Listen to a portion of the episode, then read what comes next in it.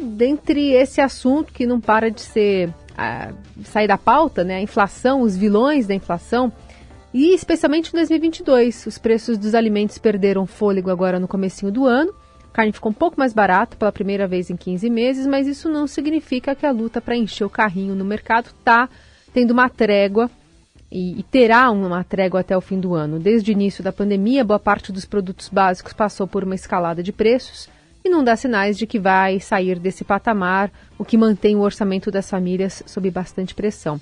Desde março de 2020 até fevereiro deste ano, a alimentação no domicílio subiu 45%, de acordo com o levantamento do IBRE-FGV, a partir de dados do IPCA, que é o índice oficial da inflação. Sobre esse assunto, a gente conversa com o economista do FGV IBRE, o Matheus Peçanha, que está aqui conosco. Bem-vindo, Matheus. Obrigado, Carol. Obrigado, Heisen. Bom dia para todos. Só para ficar no café da manhã, por exemplo, a gente tem frutas acumulando uma alta de 67%, queijo 50%, o pão aumentou 36% e o café 39% nesse período. Esse susto diário aparentemente está garantido aí pelos próximos meses, mas o que está embutido nele e quais sinais apontam para o estado perene dos altos preços, Matheus?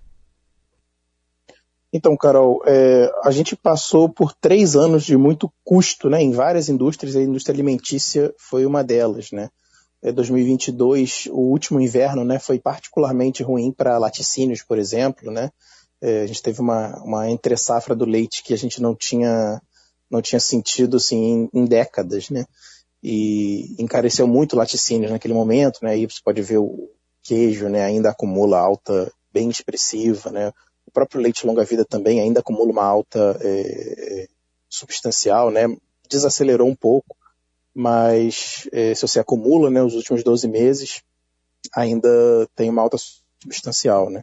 E muito por uh, uma tempestade perfeita de custos, né? Problemas climáticos, é, problemas de, de, logística, né? Vários problemas que é, incrementaram muitos custos nessa indústria, né? É, a gente tem um cenário um pouco mais positivo para esse, esse ano, né? Assim, a gente tem perspectiva de, de um clima mais estável, a gente tem é, perspectiva de safras melhores, principalmente para milho e soja, né? Então isso é, um, é uma boa notícia, principalmente para proteínas, né? A gente já está vendo carne é, dar uma recuada, né? Mas assim tudo indica ainda que é uma estabilização, né? Porque muita gente confunde eh, inflação com o nível nominal de preços, né? Se a inflação desacelera, não quer dizer que o preço está caindo, né? Ele quer dizer que o preço está mais estável ou está subindo num, num, ritmo menor, né? Então tudo indica que é mais esse segundo cenário. A gente deve ter preços um pouco mais estáveis para alimentação esse ano. É, Matheus, é possível vocês fazerem uma comparação entre o, a alimentação em casa e a fora de casa tem uma diferença assim grande entre as altas de uma e de outra? Sim, tem uma diferença bem grande, sim. O, a, a dinâmica da alimentação fora de casa, né, ela é, é mais vinculada a toda a questão do, da, da prestação do serviço, né.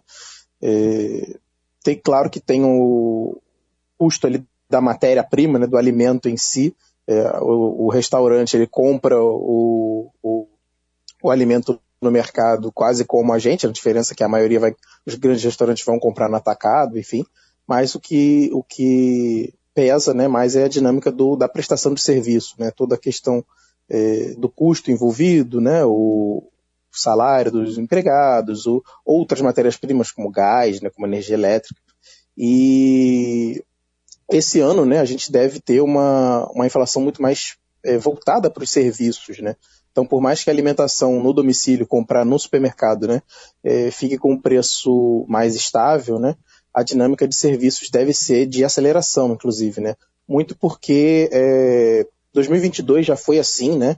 Um ano de, de retomada da demanda pós-pandemia, né?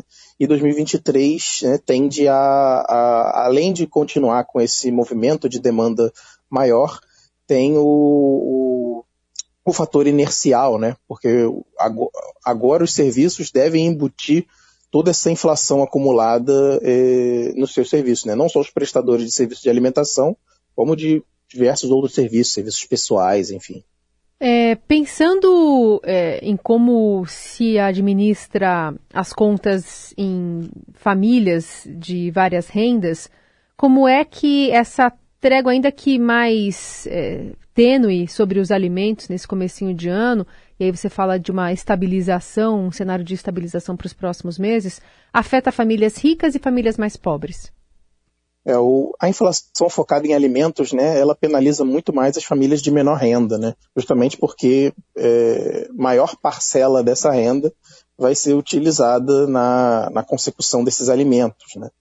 E, e, a gente teve, né, nos últimos dois anos, pelo menos, né, se contar 2020 também três anos, de uma inflação mais focada é, em alimentos, né. A gente percebeu isso é, quando a gente faz aqui justamente o, a ponderação de, da inflação por faixas de renda, né? A gente viu como 2021, principalmente, né, a, esse gap, né, entre a, o, a percepção da inflação pelas camadas mais, mais baixas de renda em relação às camadas mais altas, né, esse gap foi abrindo de 2021 até é, meados de 2022, né? Só a partir do último trimestre de 2022 que essa inflação de alimentos começou a recuar com melhora de, de, de, clima, né, e tudo isso, melhora dos hortifrutis, né, é, esse gap começou a diminuir de novo, né, mas é, isso acontece sempre que a inflação dá uma, uma concentrada em alimentos, né, justamente porque as famílias mais pobres precisam é, desembolsar mais nesse, nesse, nesse grupo né, de despesa que são os alimentos. Bom, você citou aí a inflação dos serviços, que, por que, que tem essa expectativa é, desse ano para uma alta que ela já vem sendo registrada tem a ver com uh, o período da pandemia ainda, Matheus? Tem um pouco de recuperação né, desse, desse, desse é, do pós-pandemia, né? Muitos serviços é, ficaram parados, né, ou não conseguiam é, é recuperar, né, seus custos durante a pandemia, repassar seus custos durante a pandemia. 2022 já foi um, um, um ano que a gente conseguiu ver isso maior, né? Os, os serviços deram uma acelerada, é, e aí a gente atribui isso muito à volta da demanda, né? A volta do trabalho presencial, é, a volta da demanda em geral pós-pandemia, que permitiu esse repasse de custos represados, né? E, e isso também está tá ligado com o segundo fator, que é o, o fator inercial, né? Serviços têm uma, uma, uma boa parcela de inércia, né? Porque o prestador de serviço ele, ele vê o, o ele, ele pode não, por exemplo, um, um serviço de manicure, um serviço de, de, de cabeleireiro, né? É, ele, o alimento não está ali na, no custo de, de, de, prestação daquele serviço. Mas o, a manicure, o cabeleireiro precisam comer, né? Precisam comprar alimento. Então ele vê todos os preços subindo é, ele precisa reajustar uma hora né, o, seu, o seu serviço para manutenção da sua vida pessoal, enfim, né?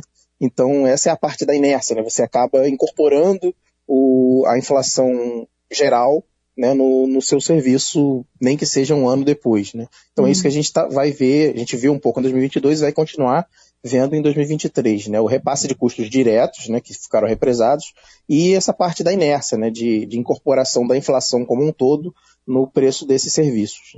E de alguma forma isso pode influenciar numa numa um congelamento de demanda, assim, as pessoas elas podem se ver numa situação difícil em que vão parar de consumir, por exemplo, é, serviços ou é, almoçar ou ter acesso a restaurantes de uma forma mais é, com a mesma quantidade que teria antes. Esse preço de alguma forma pode influenciar nessa estagnação do setor de serviços também pode influenciar, né? De fato, a gente tem todo esse, esse cenário de juros mais altos, né? Por mais tempo, isso tende a dar uma congelada, na, tende a dar uma esfriada né, na, na demanda de um modo geral. Uhum. E, mas essa parte de, de consumo mais diário né, tem muito um fator que a gente chama de hábito de consumo. Né? Então, é, ele é um pouco mais inelástico, ele é um pouco mais é, é, fechado, vamos dizer assim você, você não, não reduz muito o seu hábito de consumo desse tipo de serviços é, pelo fato do preço aumentar até um certo patamar. Então, tem, corre esse risco sim, mas de modo geral o brasileiro tem um hábito de consumo bem arraigado. Uhum. Então, isso deve é, refletir mais numa redução de renda disponível, né, um aumento de dispêndio, do que é, numa mudança muito brusca de demanda. Claro que algo vai, vai sofrer, né, alguma fricção, pessoas que têm uma elasticidade maior com, com, com relação a esse tipo de consumo de serviços vão reduzir a demanda, com certeza, mas olhando para o agregado não, não deve mudar tanto. Hum. É, em relação aqui a essa última, esse último levantamento que vocês fizeram até, é, queria destacar, é, a Carol trouxe aqui os produtos né, principais, mas eu queria falar um pouco sobre proteínas também. É, por que, que não tem espaço para uma queda? Porque subiu bem, né? Por que, que não tem espaço para uma queda maior, falando aí do frango, do ovo, da carne, até do peixe?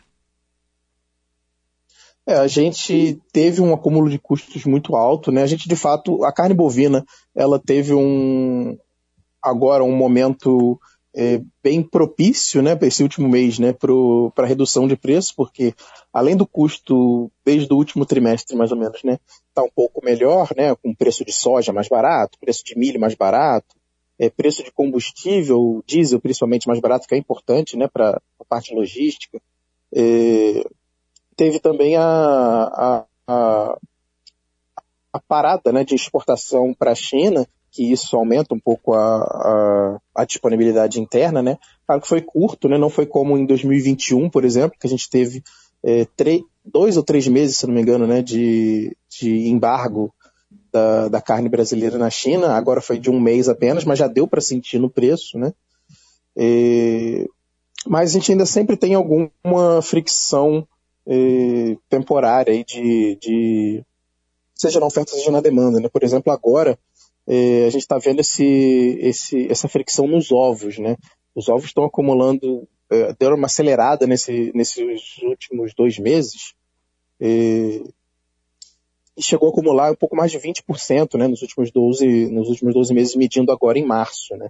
E isso porque a gente tem, por um lado, eh, um, um aumento repentino, assim, vamos dizer assim, de demanda, porque nesse período de quaresma, né, é, aumenta um pouco essa demanda por ovos, né, reduz um pouco a demanda por carne vermelha, e, e aumenta essa demanda por ovos e peixes, né, e também a gente teve redução de oferta, e eu não, não sei exatamente o motivo, né, mas o CPEA registrou uma, um, uma redução de oferta de ovos em várias praças importantes, né? então a gente teve uma redução de oferta com um aumento sazonal de demanda na quaresma, e isso levou o preço dos ovos a dar um, um pico, né? mas o, a tendência geral é ficar um pouco mais estável esse ano, até cair um pouco, né? porque justamente o preço do milho está bem mais barato e deve continuar assim ao longo do ano, o preço da soja está mais barata, né?